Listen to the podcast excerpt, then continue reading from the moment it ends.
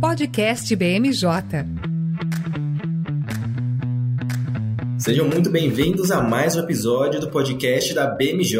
Nessa semana teremos um episódio especial para falar sobre a proposta do novo arcabouço fiscal, que foi divulgada nessa quinta-feira, dia 30 de março. Para mim, um episódio mais que especial porque pela primeira vez iremos ter como pauta central um tema econômico e, claro, como convidados somente consultores do núcleo de economia da BMJ, entre eles eu e quem me acompanha é Bruna Risolo, consultora de comércio internacional e economia da BMJ como vai, Bruna? Tudo bom, Érico? Um prazer estar aqui nesse episódio especial. Tudo certinho. E também o Mauro Casaniga, consultor de economia e política da BMJ. Como vai, Mauro? Tá tudo bem, Érico? Tudo bem, Bruna? Bom, então como eu disse há pouco, o tema central desse episódio é o arcabouço fiscal. O ministro da Fazenda, Fernando Haddad, trouxe detalhes com respeito à proposta que vai ser encaminhada ao Congresso na próxima semana, pelo menos essa é a intenção do governo. Havia muita expectativa com relação à divulgação desse texto. O Lula, antes de ter a viagem cancelada para a China, falou que o texto só seria exposto depois dessa viagem, pelo entendimento de que era importante o Haddad estar presente aqui do Brasil para trazer todos os esclarecimentos. Viagem adiada, permanência do Haddad aqui no Brasil, houve a antecipação do anúncio que foi nessa quinta-feira. Só para fazer um retrospecto rápido de por que, que a gente chegou esse, a essa proposta de um novo arcabouço fiscal poucos anos depois da gente ter aprovação do teto de gasto. Essa aprovação foi lá em novembro de 2016 do governo Michel Temer. Rapidinho, o que, que o teto de gastos prevê? É um mecanismo criado para controlar as contas públicas e tem como regra principal a seguinte premissa: não é permitido que os gastos do governo tenham um aumento real de um ano para o outro, de modo que no ano corrente a permissão para aumento do gasto fica atrelado à inflação do ano anterior. Ou seja, se a inflação do ano anterior foi de 5,5%, os gastos do governo nesse ano podem aumentar no máximo 5,5%. 5%. Em várias, vários momentos, o teto foi furado com aprovação no Congresso, em alguns momentos porque a situação permitia, o outro por articulação política. Vou citar aqui alguns momentos. Durante a pandemia, a gente teve a aprovação da PEC emergencial, que excepcionalizou do teto de gastos várias iniciativas voltadas para o combate à pandemia,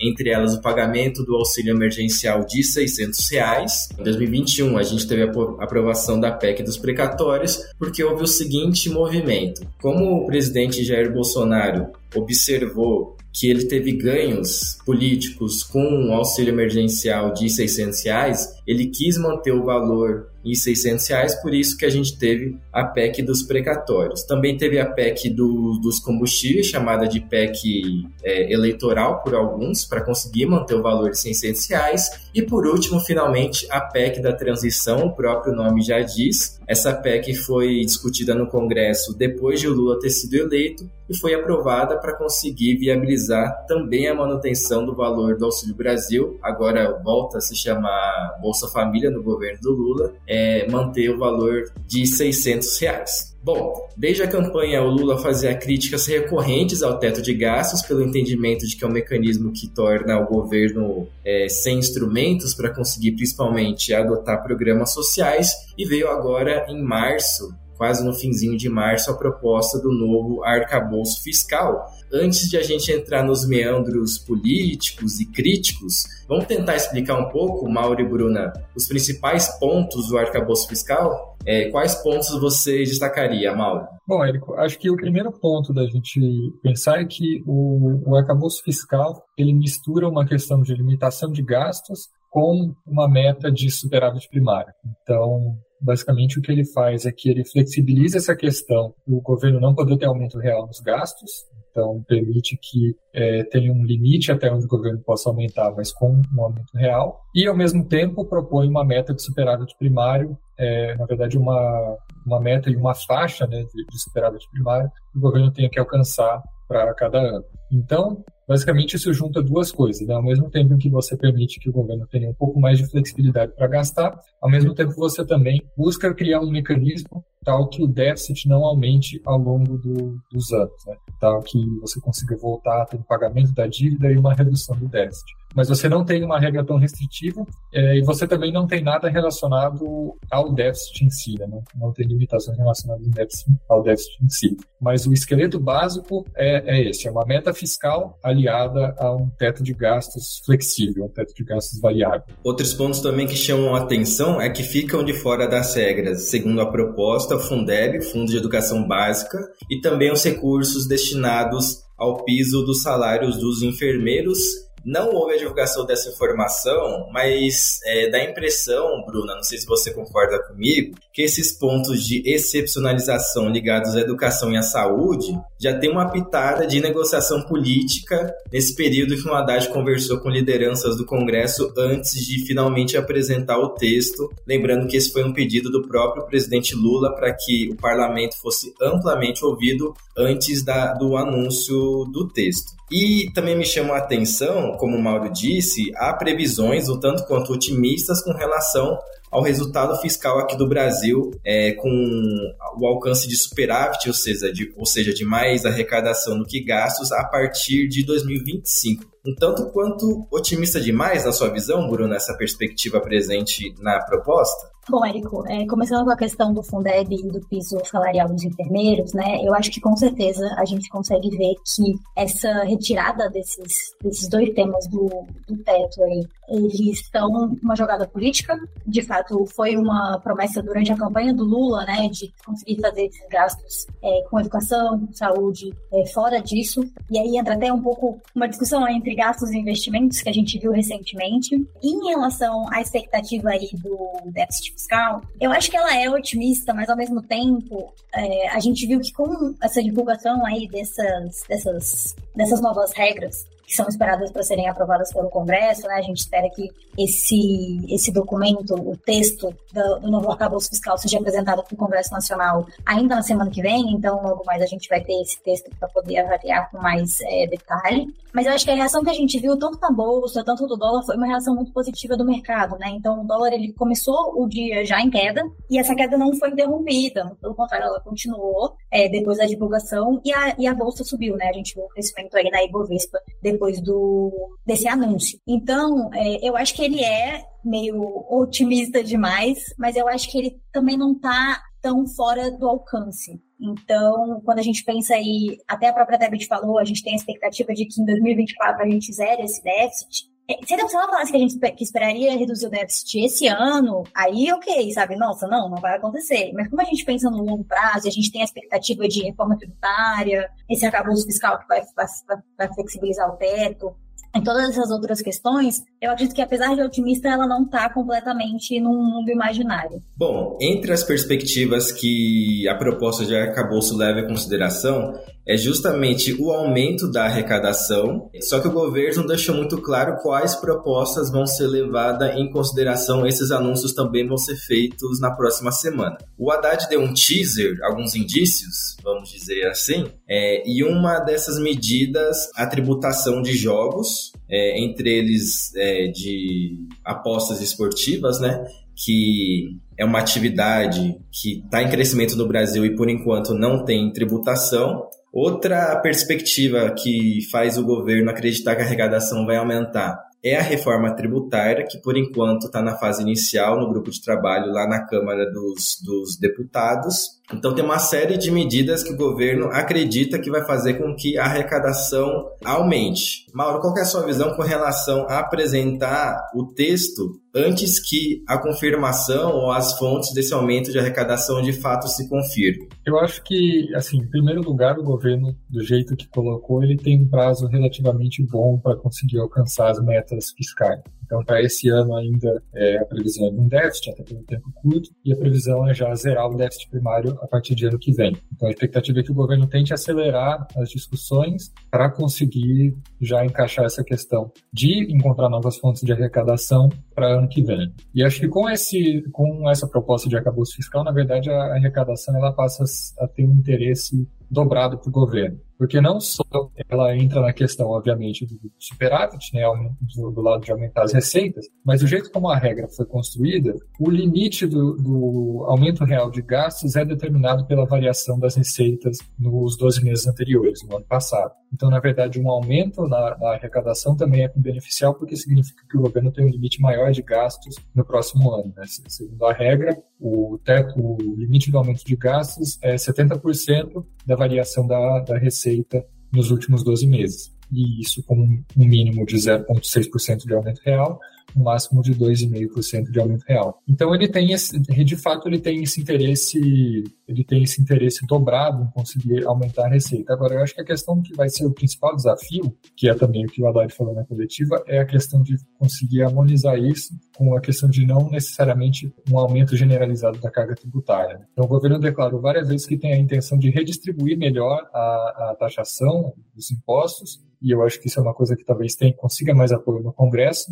mas de fato, para conseguir aprovar talvez projetos mais mais controversos né, em termos de, de, arrecadação, talvez tenha um pouco mais de dificuldade. Sobre essa parte de aumentar a cobrança de tributos, não propriamente aumentar as alíquotas, mas cobrar imposto de quem nunca pagou, palavras essas do Haddad, né, Bruno? Ele não falou nominalmente, mas entendedores entenderam que foi um recado direto com relação à tributação de lucros e dividendos e ele mesmo citou que essa é uma discussão que vai ficar para a etapa 2 da reforma tributária, assim como mudanças na cobrança de, da, da folha salarial, dos, dos tributos que incidem sobre a folha salarial. Qual é a sua visão com relação a, a essa perspectiva? É, impõe uma pressão adicional sobre o Congresso para conseguir aprovar não só a fase 1, mas também a fase 2 da reforma tributária?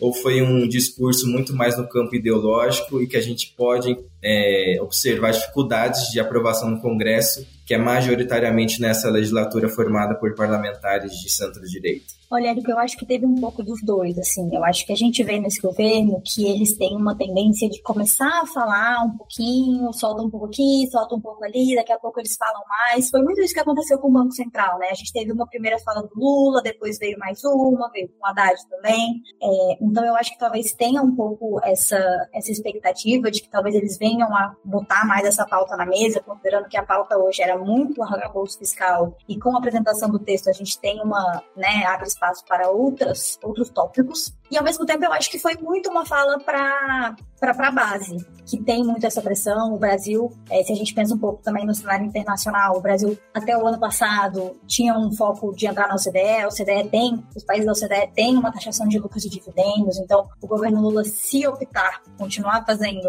o processo de acessão do Brasil à OCDE, pode usar isso como uma carta em relação é, para na legislação interna, né? Então, existem outras pressões também. Igual o Mauro comentou, a elevação da arrecadação ela tem um duplo sentido agora. Ela não apenas é bom porque a gente vai reduzir o déficit, a gente vai conseguir aumentar essa, é, essa percepção do cenário da saúde fiscal do país, mas também vai permitir um maior, um maior gasto, né? Então, o próprio texto próprio, a própria proposta do Haddad, ela prevê que tem esse limite de 70%, só que se o resultado primário, se o resultado primário, que é aquele resultado que considera despesas e receitas sem considerar os juros da dívida, ultrapassar a banda negativa, então assim, não atingir o mínimo é, da faixa, esse, esse aumento das despesas ele vai ficar limitado a 50%. Então você tem aí esse gatilho que reduz a possibilidade de atuação do Estado com investimentos, com é, transferências de renda, que traz de novo essa pressão. Por falar em pressão, os meandros das negociações que antecederam o anúncio finalmente do, da proposta do arcabouço foram repletos de pressão principalmente da ala política do governo. Os bastidores fala-se do ministro da Casa Civil, Rui Costa, e daí não não estão nos bastidores assim da presidente do PT, a Gleisi Hoffmann, que é uma crítica, é uma crítica é, a qualquer mecanismo de controle das contas públicas. No entendimento dessa ala, você não pode ter amarras tão grandes, principalmente para colocar em prática programas sociais. Mauro, é, o texto diz que, no mínimo, o governo pode ter um aumento de gastos, né, um aumento real de 0,6% em relação ao ano anterior. Antes de passar a bola para vocês, eu trouxe à tona aqui um mini histórico de algumas vezes em que o teto precisou ser furado com aprovação do Congresso, diante das circunstâncias emergenciais ou não tão emergenciais assim. Dá para a gente ter uma perspectiva que com esse aumento de 0,6 e, e, se esses termos forem aprovados, a gente pode ou deve observar nos próximos anos, é, com menor frequência, o furo no teto de gastos, o furo no novo arcabouço fiscal? Bom, acho que o ponto de, de, apresentar um novo arcabouço fiscal é justamente que não tenha furos, né? É, inclusive, por conta da discussão, é assim, você vai flexibilizar exatamente para que você não tenha que, que, cair nessa situação de, de ter que furar o teto. Porque, na verdade, uma parte importante da, de, de, toda a discussão, por exemplo, a questão de expectativas de inflação, de, de, estabilização da dívida, é a questão de expectativas, né? Então, se eu tenho esse arcabouço fiscal, eu espero que ele vá ser cumprido, eu tenho um cenário em que eu consigo dar previsibilidade ao que vai acontecer com os gastos públicos no futuro. Agora, se mesmo assim esse, esse novo, essas novas regras, esse novo arcabouço não é suficiente e o governo ainda assim teria que, continuar furando, né? Aí sim a gente teria um problema de que seria um projeto meio né? perderia credibilidade muito rápido e basicamente não, não serviria de, de muita coisa. Mas o que eu acho que é outro ponto para pensar na questão da credibilidade é pensar nessa questão de se os limites da, da questão do aumento de gastos são adequados. A questão do, do mínimo de 0,6 ela coloca o governo em uma situação muito confortável, considerando que ela garante um aumento é, real nos gastos todos os anos. Né? Então, isso é uma coisa que garante que, na verdade, o, os gastos vão estar sempre em expansão e mais o que vai limitar isso, na verdade, na verdade, esse é um teto, né?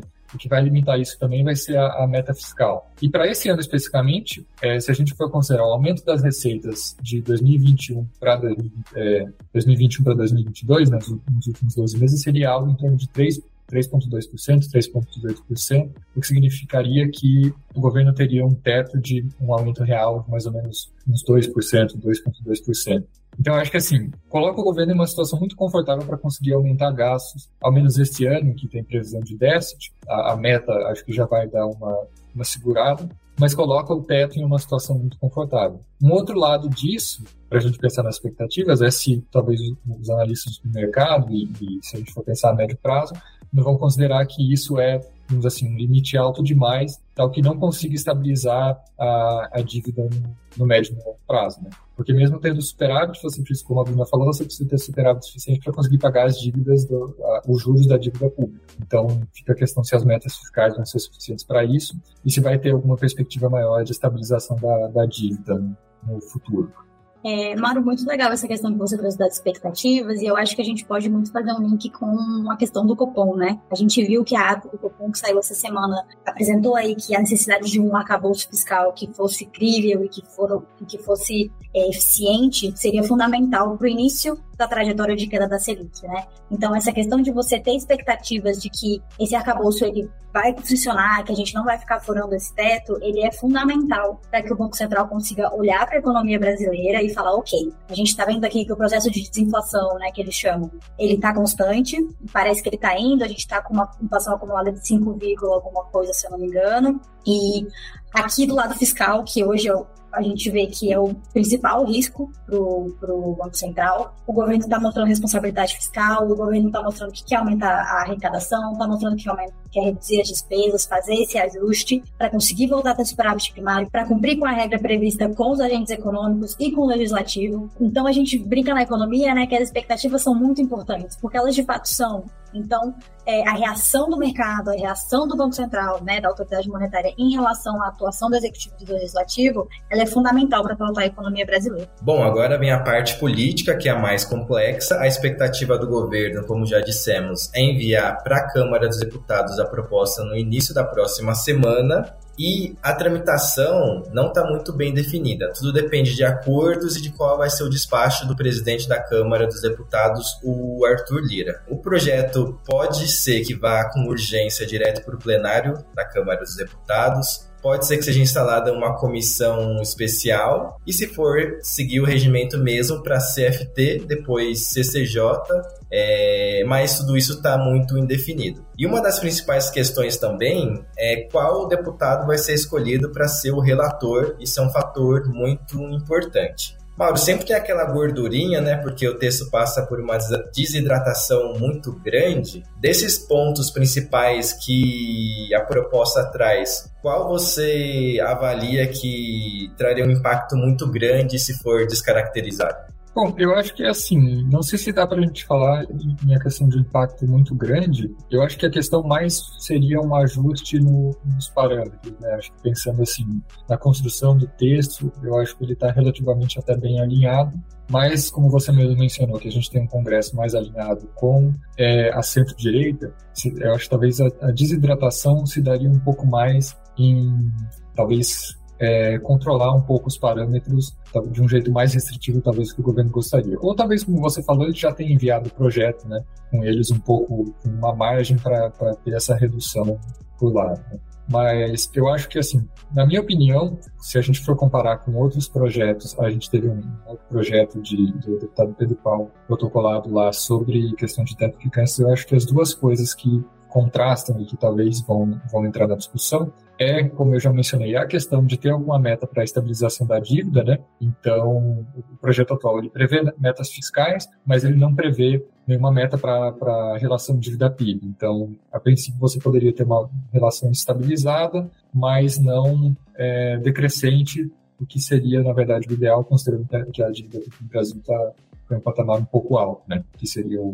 Então, o objetivo do, do teto de gastos era justamente reduzir a, a relação dívida-PIB. E acho que outra coisa, acho que é uma opinião minha, mas vamos ver se, se tem isso, é para ver se eles se seria incluído no projeto alguma outra vedação à questão do descumprimento da, da meta. Porque atualmente a única vedação é, que a Bruna falou, que você reduz o teto de gastos do, de 70% da receita do ano passado a 50% da variação da receita, mas quando a gente considera o teto de gastos, lá na, na emenda constitucional tinha uma série de vedações, como a, ah, é proibido é, criar novo cargo, criar nova função. Não sei se, como a gente não tem acesso ao texto ainda, a gente não sabe se isso vai vir no, no texto ou não, né? Mas acho que a discussão de quais seriam as vedações para caso de descumprimento de regra, que aí você cria um incentivo efetivamente para o governo cumprir, né? É, acho que seria outro ponto para a discussão. E politicamente, o Congresso passa por um momento tanto quanto conturbado de um conflito que a gente abordou no podcast no último episódio, e que ainda não encontrou solução. O governo ainda não conseguiu resolver ou definir qual que vai ser o rito para a tramitação de medidas provisórias na Câmara dos Deputados. O entendimento da maior parte dos líderes é que a comissão mista sequer deve existir, deve ir direto para o plenário da Câmara, e se a comissão mista for existir, precisa respeitar a proporcionalidade do número de deputados, visto que o número de deputados é muito maior mas isso desconsiderando alguns dos preceitos, é, por exemplo, que levam em consideração que os senadores são representantes de estados e têm função diferente. Mas, enfim, é um nó que o governo vai precisar desatar para conseguir encontrar uma pacificação no Congresso antes de ir para a batalha do novo arcabouço fiscal. Agora, Bruna, queria te ouvir no seguinte sentido: por mais que o novo arcabouço seja é, uma matéria muito relevante, dá a impressão que os maiores atores políticos abordam o tema, mas não querem ter muito envolvimento. Por que, que eu falo isso? O Lula não, não costuma se aprofundar muito, porque sabe que é uma matéria que traz com perdão do trocadilho, mais déficit político do que superávit. O próprio Haddad fez muito mais um pronunciamento na coletiva de imprensa do Ministério da Fazenda do que propriamente respondeu perguntas. E o mesmo caminho a gente observou com relação à ministra do Planejamento, a Simone Tebet pelos parlamentares, acho que é muito difícil você dialogar com seu eleitorado para justificar um voto a favor ou contra um arcabouço. Tanto é que nas vezes passadas em que o teto foi furado, é, houve uma correlação direta, por exemplo, não, essa PEC tem que ser aprovada porque daí permite que o Auxílio Brasil, o Bolsa Família, continue em 600 reais. Dessa vez a gente não tem uma relação muito direta. Talvez o piso de investimentos que está presente no, na proposta, ou o argumento de que esse novo arcabouço vai permitir com que os principais programas sociais continuem rodando sem maiores ciscos. É, qual que deve ser a estratégia que os agentes políticos devem usar para justificar um voto a favor ou contra essa proposta. É um tema bem complexo. Com certeza, Érico, é um tema bem complexo e técnico, né? Então, é, quando a gente pensa no eleitorado, a gente pensa sempre em medidas que tenham um efeito prático na vida das pessoas, né? Então, a gente pensa muito na construção de rodovias por meio de investimentos, na melhora de infraestrutura de, de educação, de saúde também. É, então, eu acho que essa questão que você comentou dos investimentos pode ser uma forma de trazer um pouco o eleitor para mais, mais para esse centro. Então, tentar explicar que vai trazer aí essa, esse essa disponibilidade de recursos para fazer mais investimentos, para ter a garantia do, da transferência de renda hoje pelo Bolsa Família é, mais é constante no valor de 600 reais e com os adicionais para crianças de até 6 anos. Mas, de fato, eu acho que é um tema que acaba saindo um pouco do núcleo do nosso dia a dia, de efeitos práticos entre hoje e amanhã, como o ICMS do combustível, que a gente viu, e chega um pouco numa, numa esfera um pouco mais macro.